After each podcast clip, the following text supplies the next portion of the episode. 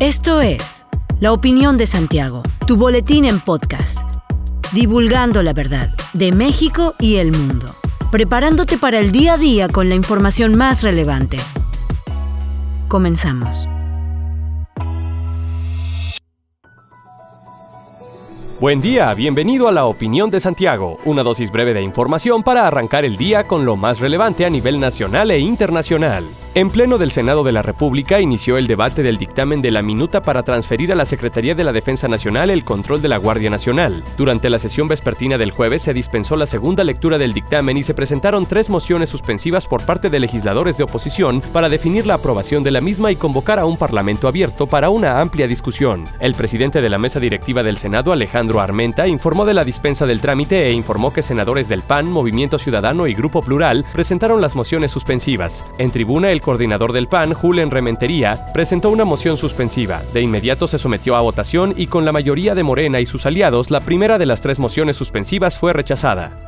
Isabel II falleció este pasado jueves a los 96 años en su residencia de Balmoral y rodeada por toda su familia, según ha anunciado el Palacio de Buckingham. La salud de la reina más longeva y popular del Reino Unido comenzó a declinar desde que muriera en abril de 2021 su esposo Felipe de Edimburgo. La monarca pudo presenciar en primera persona las celebraciones de todo el país en julio por sus 70 años de reinado, e incluso estuvo en condiciones esta misma semana de recibir en su residencia escocesa al primer ministro saliente Boris Johnson y de encargar a su sucesora Liz Truss la formación de un nuevo gobierno en su nombre. Era el decimoquinto primer ministro que recibía una monarca que ha sido parte fundamental de la historia británica de la segunda mitad del siglo XX y de las dos primeras décadas del XXI. A pesar de las tormentas y contratiempos vividos por la Casa de los Windsor durante este tiempo, la popularidad de Isabel II se mantuvo robusta hasta el final de lo que los historiadores definen ya como la segunda era isabelina. Su fallecimiento inesperado es una pérdida enorme tanto para Inglaterra como para el mundo, ya que ayudó a estabilizar y modernizar grandes cambios sociales.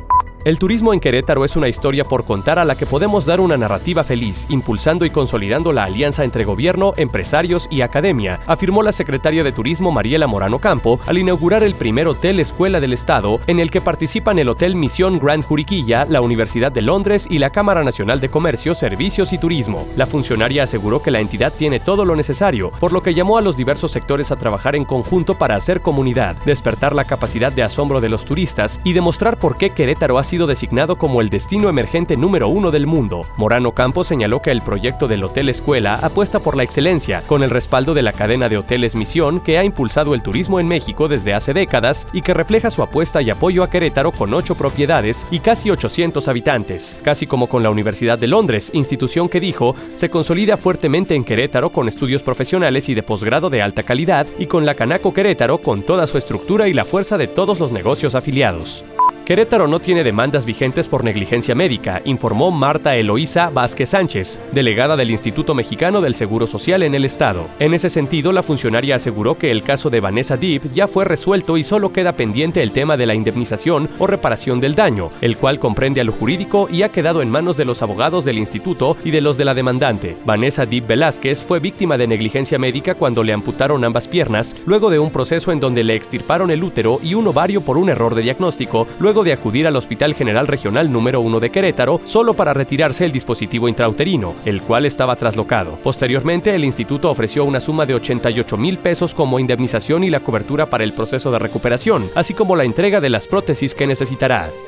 La Exatec María Riquelme, egresada de Ingeniería en Biotecnología del TEC, actualmente trabaja en un proyecto que pretende usar la tecnología para alargar la vida de los productos perecederos. Su proyecto consiste en una forma de bioplástico comestible que confiere propiedades antifúngicas y antimicrobianas a los alimentos con el objetivo de extender su frescura y vida de anaquel. A raíz de su participación en el concurso de emprendimiento Heineken Green Challenge, María fue acreedora de una beca de posgrado por parte de la Universidad Técnica de Dinamarca. Con esto tuvo la oportunidad de continuar haciendo su investigación. Lo que hace único al proyecto es principalmente el uso de la tecnología emergente para crear fibras con propiedades antibacterianas y antifúngicas, siendo biodegradables y que garantizan alargar la vida de anaquel en al menos 50%. Hasta aquí la información de hoy. Regresa el lunes para otra pequeña dosis con las noticias más importantes. Mantente bien informado con la opinión de Santiago. Encuéntranos en Facebook, Instagram y TikTok como arroba la opinión de Santiago. Que tengas buen fin de semana. Hasta la próxima. La opinión de Santiago. Comprometidos con la verdad.